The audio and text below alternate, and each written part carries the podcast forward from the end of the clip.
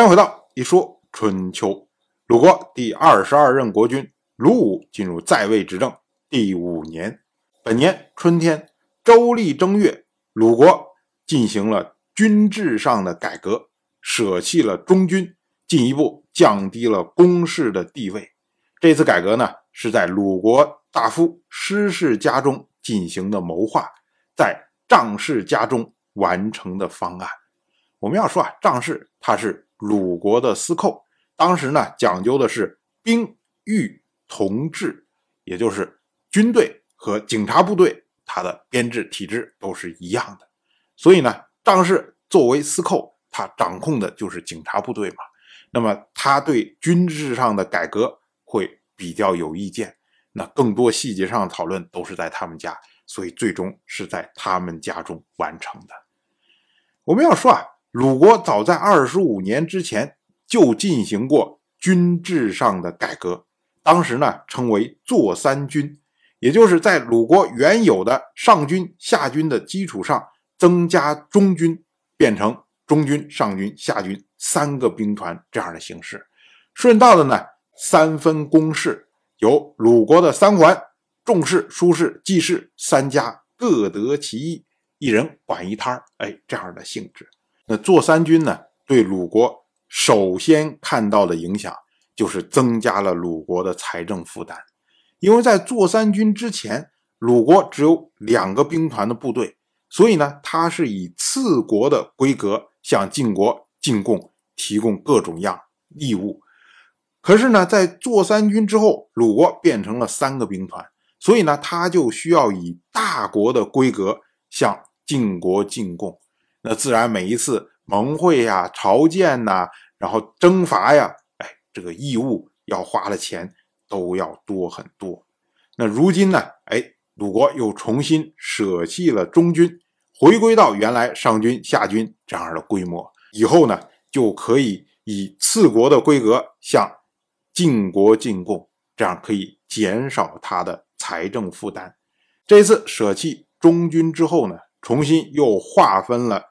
鲁国内部的这个权力结构，也就是所谓的四分公室，公室的所有的土地、劳役，然后季氏得两份，然后仲氏、叔氏各得一份。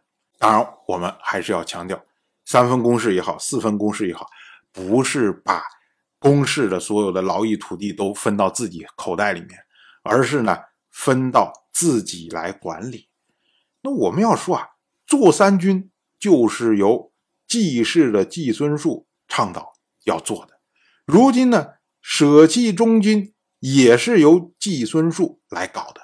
那季孙树折腾来折腾去，到底图什么呢？图的就是削弱攻势啊！我们要注意啊，做三军的时候，从原来鲁国的上军下军要多出一个兵团，这个兵团的人是从哪儿来的？他们都是由。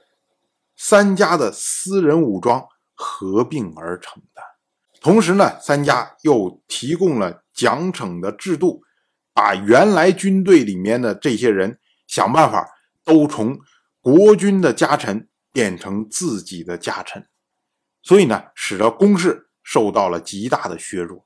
按照当时做三军的方案，如果呢把鲁国的全部军事力量分成十二份的话，那么季氏。得到的是四份，舒适得到是两份儿，仲氏得到的是一份，也就是说三家合在一起是七份，而公氏呢只有五份，而且呢公氏这五份还多是老弱病残，那三家的合并在一起的力量已经超过了公氏，这就是做三军的效果。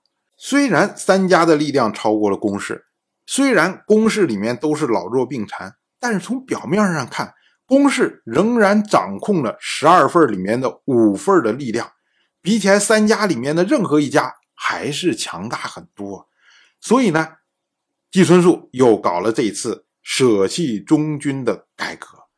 我们想啊，三个兵团里面要少一个兵团，那要少哪些人呢？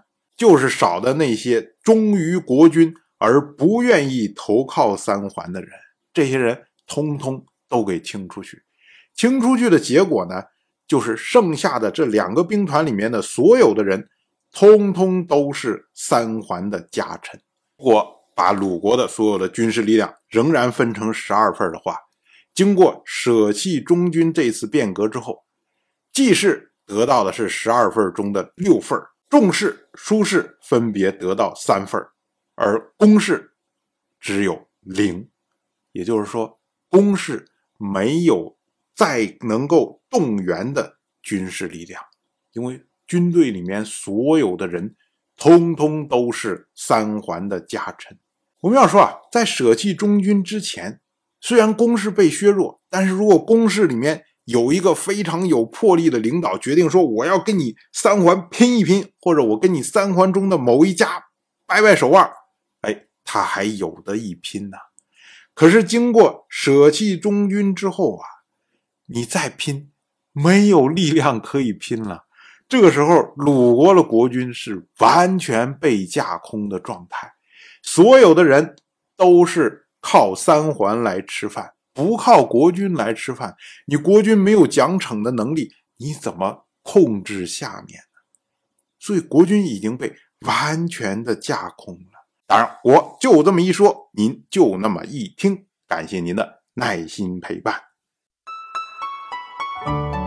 一说春秋的第一本图书《惊泽》已经正式出版，《惊泽》收录了从春秋开篇到郑国国君郑务生去世的春秋故事，加上多篇的番外回声以及年表、人物关系图、春秋经原文等辅助内容，方便大家和音频参照阅读。有兴趣的朋友，快去公众号。